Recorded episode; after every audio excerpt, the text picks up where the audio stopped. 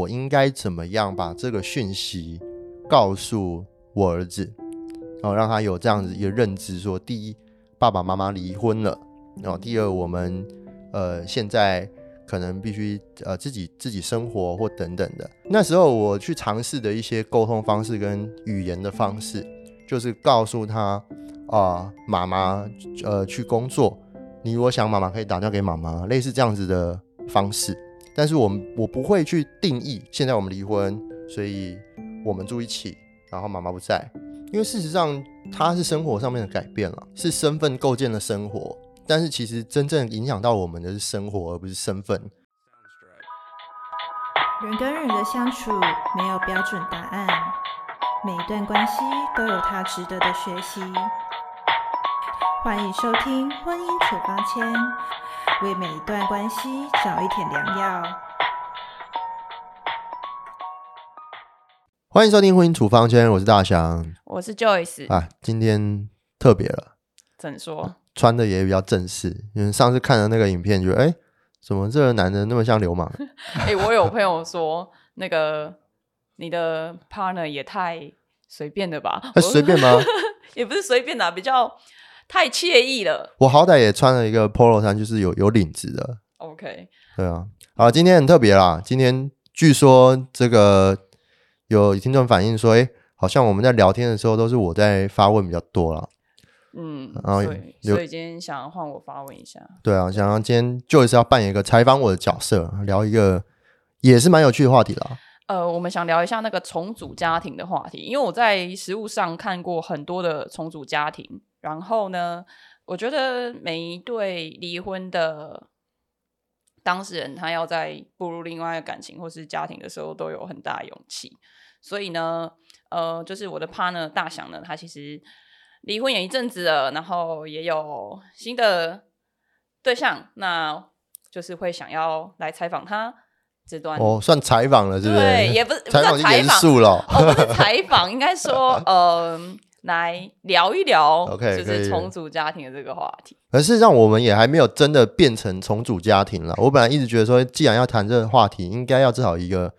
已经这个重组过的人。例如说上次那个作家 H 嘛，嗯嗯，对，也来上过我们节目。他们他就是一个很典型，真的是已经重组的一个家庭，他们结婚了。那我是没有。那虽然说我现在有有女朋友啊，离婚之后有女朋友，然后有小孩，可是。可是我还没有真正步入重组家庭，我会给你的大概是一个比较想象的中间值揣摩的，就是哎，在此刻的我呢，最在乎的会是什么？好，那我们再聊一聊，说当你有一段新的感情，然后新的感情中有前段婚姻的小孩子呢，你们在往前走的时候，可能遇到哪些问题或是一些议题？这样子，我如何？可以啊，可以啊，你你发问我回答吗？好，我发问哦。你可以把听众心中有的疑惑，因为现在离婚率真的很高啦。哎，其实已经超过一半的吧？对，所以坦白讲，就是如果你现在在交友软体上面，或者你在路上随便踢到就煞到一个对象，很有可能你都要面临重组家庭的议题。真的，而且 很有可能就是他会跟你说，其实我有一个五岁的小孩之类的，然后他可能才二十八岁这样。之类的，对，反正就是对稀奇古怪的事情，过往不会发生的，在如今其实都已经习以为常了。对，嗯，对。好，我在就是比较常见到的，就是说，我会想请问一下，呃，在什么样的状况之下，你会觉得说，你已经做好心理准备，你可以谈下一段感情了？哇哦，没有，没有，没有办法回答这个问题耶，就是。我觉得那不是一个心理准备，就人家说，哎，分手之后能够这个最快复原的方式，就是去谈下一段关系。那那离婚也是吗？离婚也当然，它也是一段关系的结束啊。就是你今天如果如果你离婚也好，分手也好，这个关系结束了，那你想要他快速的淡忘这件事，我觉得就两个做法。嗯，一个做法就是让自己的生活忙碌。因为闲下来的时候，你就感觉到孤单的那种感觉是是更强烈的。嗯，所以第一个就是让自己忙碌，然后第二个就是呃让自己的情感有托付。嗯，那这个情感未必是说一定要谈恋爱哦。嗯，嗯他也有可能就是寄托到家人啊，或小孩啊，或朋友身上。所以，像分手之后，如果你身边有朋友分手，听众朋友，你有分朋友分手的话，多陪他聊天，其实对他都是很大的帮助跟鼓励啊。嗯对，所以我是这么觉得。我我没有特别说，哎，什么时间这个 ready 好，我可以进入下一段关系。但是我自己心里非常清楚说，我必须快点走出来。走出来对，OK OK。好，那因为你们有个小孩子嘛，哎，现在平平几岁啊？六岁多，哎，那那你那时候是怎么跟你女朋友说你是离婚的状态，然后你身边有带个小哦，这就很酷了对。我跟我女朋友在认识的那一刻，她就知道我有小孩。那一刻，然后对他的反应是什么？嗯，也没有什么，因为那时候我们只是认识啊，就是哦我们是在一个这个音乐会，就是那叫爵士音乐节，嗯哦，台中的爵士音乐节上面认识的。嗯那那一天我带着我儿子哦去听音乐会，嗯那因为我们我原本想说这种活动哦，你说带小孩他大概耐不住性子，所以我就想说那去一下就走了。所以我们也没有带任何东西，就刚好经过，哇，好热闹哦，我们就看看热闹这样。那因为到时间比较早，大概五点四十，可能六点开始的这种活动，五点四十到。去的时候我说，不然我们坐一下好不好？然后我儿子说好，嗯，于是我们就进去，然后就找了块草地，找到草地说啊，不然我们先占位置，你在这个地方先占一下位置，嗯。我去买一块野餐垫，因为我们连野餐垫都没有，然后我就去买一块野餐垫，然后因为一个小呃小孩子在那边嘛，那时候才几岁，可能四岁五岁这样，五岁可能啊、不对，四岁多五岁这样，嗯。那我就想说也不太放心，我就跟隔壁的这个野餐垫上面的大人们就说：“哎、拍谁，你帮我顾一下小朋友，嗯，我去买个野餐垫，马上回来。”好、嗯就这样。那那后来就就就这样。那这个这个隔壁野餐店就是我呃现在女朋友他们一家人，对他他跟他姐姐还有姐夫。嗯对，那为什么后来会认识呢？就是我们在这个活动上面，我跟孙敏的互动，嗯就跟我儿子互动啊。那么，呃，他们就自己一直在讨论，说，哎，这到底是爸爸，还是他是舅舅，还是他是哥哥，或什么？因为我比较相对比较年轻嘛，对然后他们就觉得说，哎，其实，呃，一般的爸爸好像比较少会自己带儿子，然后出来参加这种活动，而且我们又很特别是，那一天晚上很特别，是我们参与了全程。而且我们从六点 他他怎么有耐心参与全程？就很就很酷啊，我们就在那边聊天啊，有时候玩一下手机啊，或干嘛的，就这样，然后就从六点，你看这样一路待待待到九点多十点，就是活动结束，嗯，然后就我自己也很 surprise，哇，我们居然在这待待这么久，这样，对，然后就因为这样子的关系，然后认识我现在的女朋友，啊，你女朋友那时候有参加全程吗？他们参加全程他们从北部下来嘛，嗯嗯嗯嗯，对啊，他们就是跟姐姐还有姐夫就三个人，然后呃，就就就来玩，所以他们就参加完全程才结束。他们就是刻意来参加爵士音乐节的。哦，原来对对对，那那后续是怎么又又步入下一步的？这就很特别，是也没有特别说怎样步入下一步。诶，就因为那一天我喜欢拍照嘛，我喜欢摄影嘛，然后我觉得他们的画面也很美。嗯真正会留下那个这个联系方式，是因为我帮他拍了一个照片，后来我传给他们。那传给他们了之后，我们就闲聊了一下，嗯就换了换了 IG，嗯就他他跟他姐姐的 IG。嗯那么反正就想要认识个新朋友。那么认识完了之后，呃，因为我我现在女朋友，呃她也很喜欢拍照、剪一些东西这样，嗯所以我们就在社群上面有一些些互动。嗯嗯嗯对，大概就这样。啊然后互动完了，可能就约吃饭啊，约约看要干嘛。那因为我时间也很很紧张嘛，就是我是隔周的周末我才会有一个人的时间。嗯嗯嗯，对，哦，听众可能未必知道，就是哎，我现我跟我前妻离婚了之后啊，那现在小朋友是我在照顾，然后我是呃每隔两个就隔周的周末哦才会他的他的妈妈有小孩的妈妈会有探视权，然后会陪伴小朋友这样。嗯嗯，这个这个要趁机机会教育一下，这就是友善父母的展现，哦轮流跟小孩子过周末这样子。对我今天早上送那个，因为我们今天下午要录音嘛，对，那我早上我就送我儿子去外婆家，就他妈妈那边，然后就在那个外婆家门口跟你一直跟我说没有前岳父啦，那反正就 就是跟我就是我岳前岳父这样，然后我前岳父就站在那边聊天呢，他们下礼拜要出国，嗯。然后其实那个画面跟那个聊天的过程，在我后来呃骑车回来的路上，我就觉得也蛮欣慰的啊，就是好像嗯某种程度好像一切也没什么改变。嗯嗯嗯，对，嗯虽然说跟这个婚姻关系不在了，但是我觉得，诶其实两家人或者说诶跟跟我岳父，我觉得也还是蛮有话聊的，然后也关系也都还不错。嗯嗯嗯，对啊对很好。那就是我比较好奇的是说，那你女朋友知道你有这个小孩子之后，因为我也我也见过女朋友嘛，她对嗯小孩的照顾其实也蛮蛮周全的，就是她是怎么样慢慢的跟你儿子去做一个融入或是照顾的？融入哦，这很，这其实也是很巧，是因为一来他们那时候在决心月节现场为什么会那么呃关注我跟我儿子，一部分是因为我女朋友自己就是幼教背景的，哦，对，所以他就会觉得，哎，我跟我儿子的互动蛮，嗯，蛮非典型的吧？像 兄弟，对，就是比较非典型的这种互动方式，所以呃，他们也就对这个事情会比较感兴趣。那那他跟我儿子怎么呃融入在一起是？这可能要问他哎，但是他确实对小朋友很有一套。嗯嗯嗯，对这么说？比如说，嗯，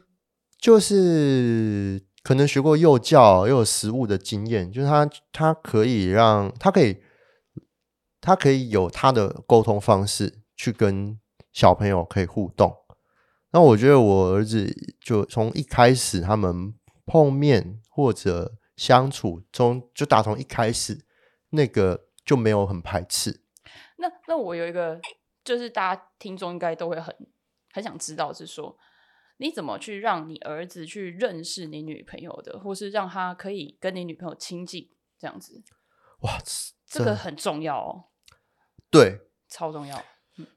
这不止很重要，而且也蛮难的。就是我在心里面翻搅了 n 次，但反正 反正一直以来，因为刚好哦，我女朋友跟我特助的英文名字是一样的，哦这个也很巧。对我曾经搞混过，对不起。对，就是就是我公司的助理哦，跟我前有不跟我不是前哦，跟我现现在跟我现在女女朋友英文名字是一样的啊、所以其实我跟我儿在聊天的时候，就他就是一个话题。嗯对，就是我我们我我在讲公司发生什么事，或者是我做什么事情的时候，他也会跟我 confirm 说，哦，是哪一个，哦，是嗯哪一个。然后，所以，嗯，在大多数的时候，我跟我儿子在呃谈论我女朋友或者是我助理，就我身边的这些呃会往来的人们，其实我都还是用朋友的方式。嗯那我儿子就会跟我说，是朋友的那一个，还是呃同事？嗯嗯嗯，对，就一开始是这样，所以觉得互动交流多了，就是我发现我儿子也蛮可以接受，因为我一直没有很正式的跟我儿子说，呃，这是女朋友。嗯。对，但随着他年纪慢慢大了，就是我们有时候不管看书啊，然后看电视啊，就是有一些呃情人、情侣等等的这种话题的时候，我就会举例，嗯。对我就会举例说，哦，像我跟呃我朋友怎么样怎么样，对 的那种关系，可能我们会讨论什么是爱啊，呃，什么是什么是呃情人。像今天我们读那个书上面，呃，一个英文书上面就有讲到的情人节，嗯这个这个词，他就问我说什么是情人节，然后我就跟他说，哦，像我跟呃跟谁谁谁，嗯，还是我可以讲他名，不行吧？不要好了不。要好，我觉得不要。OK，就是我跟谁谁谁在过 哦，这个就是情人节哦，对啊，是用这种方式。所以你是慢慢的、慢慢的、慢慢的，没有让那个你的女朋友马上就直接在你儿子面前很正式的介绍她是女朋友，反正你是用很慢的方式让他去认识这个人。哎、我觉得这个要感谢瓦德福，因为其实哦我跟我呃，就是我离婚的时候，我儿子还在念幼稚园嘛。那我、嗯我儿子念的是瓦德福的学校，嗯所以我当时当然也是呃生活很受打击，所以嗯我到处去问，说我应该怎么样把这个讯息告诉我儿子，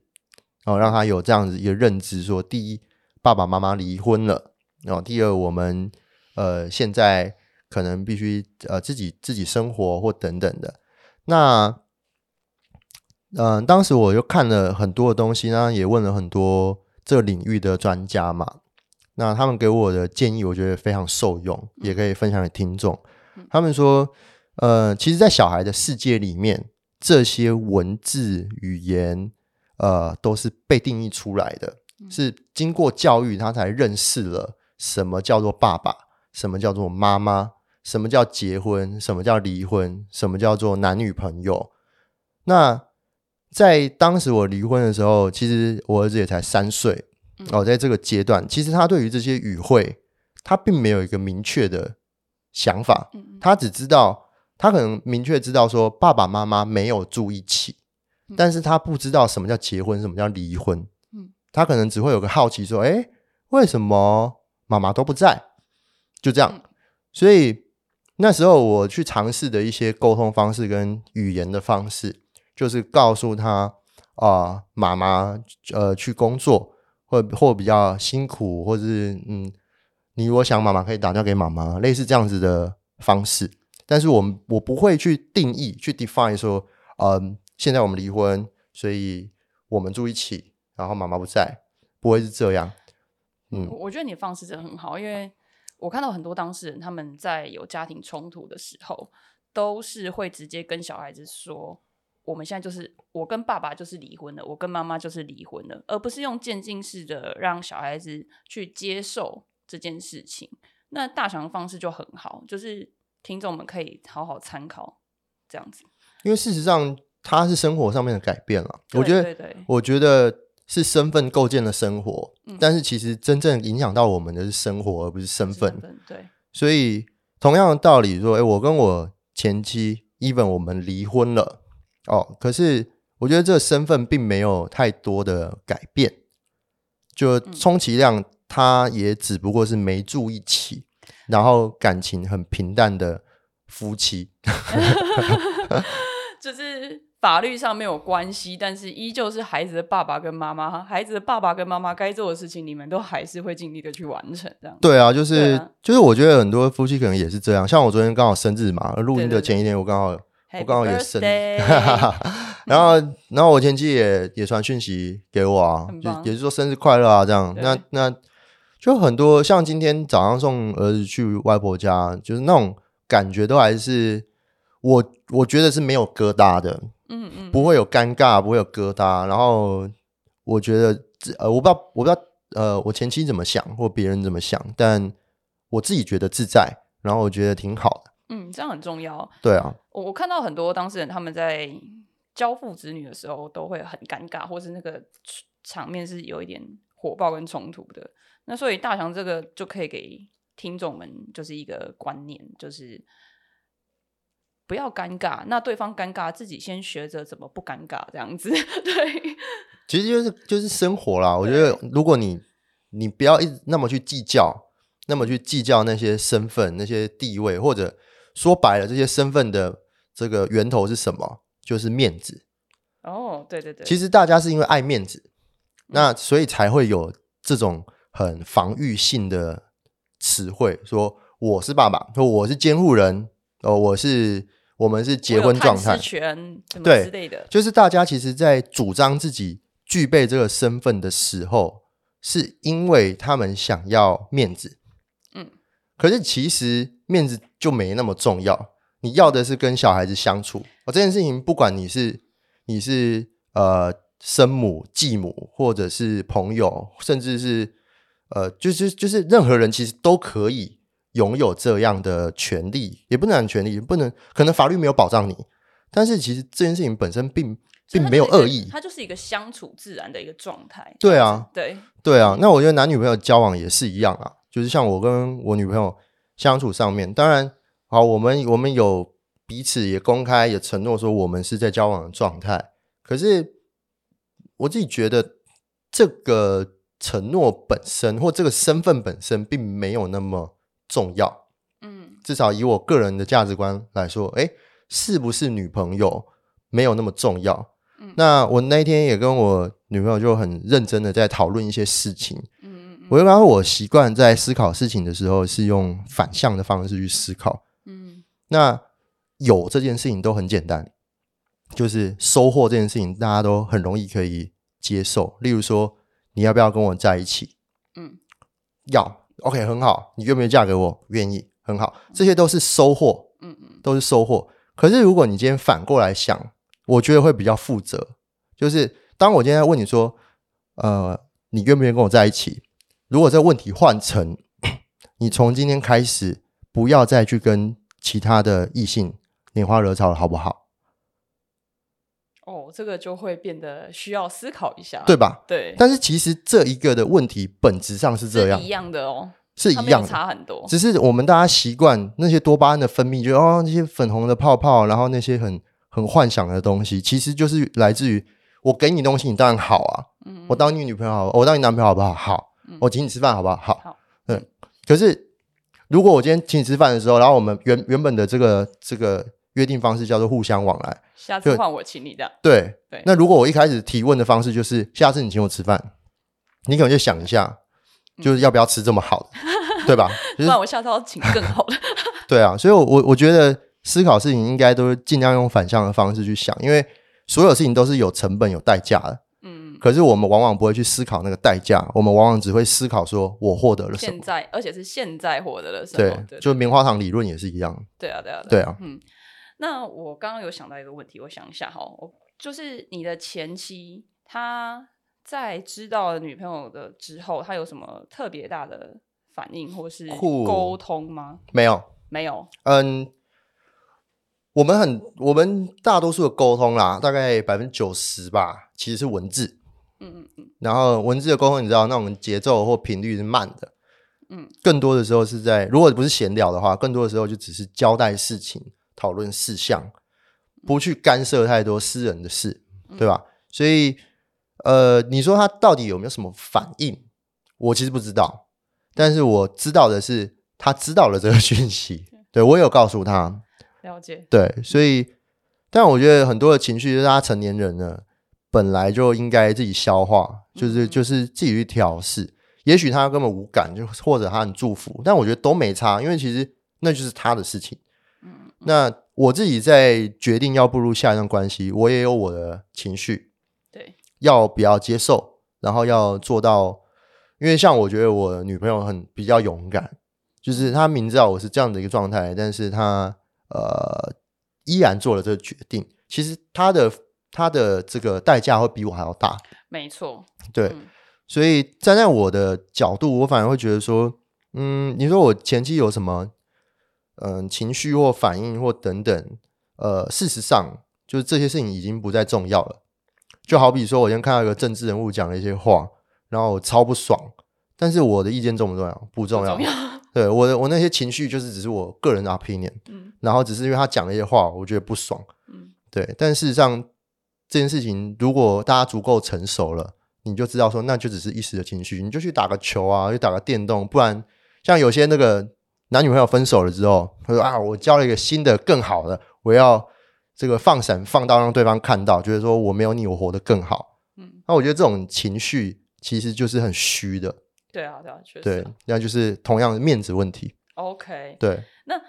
我刚刚想到一个很很有趣的问题，就是我常常在看到当事人，就是哎，诶我自己交了女朋友，我自己交男朋友，跟小孩子互动没有关系，但是反而是假设如果对方有新的恋情的时候，他在探视的时候，反而会阻挡对方的新的伴侣，然后跟孩子互动。那假如是你的话，你假设未来有这样的状况，你会怎么去面对？我觉得你这个问题延续上一个对，这样子思考会更好。就是假如换个立场，今天不是我有了这个女朋友，不是我有新伴侣，而是我今天替她交了男朋友，那么小朋友过去，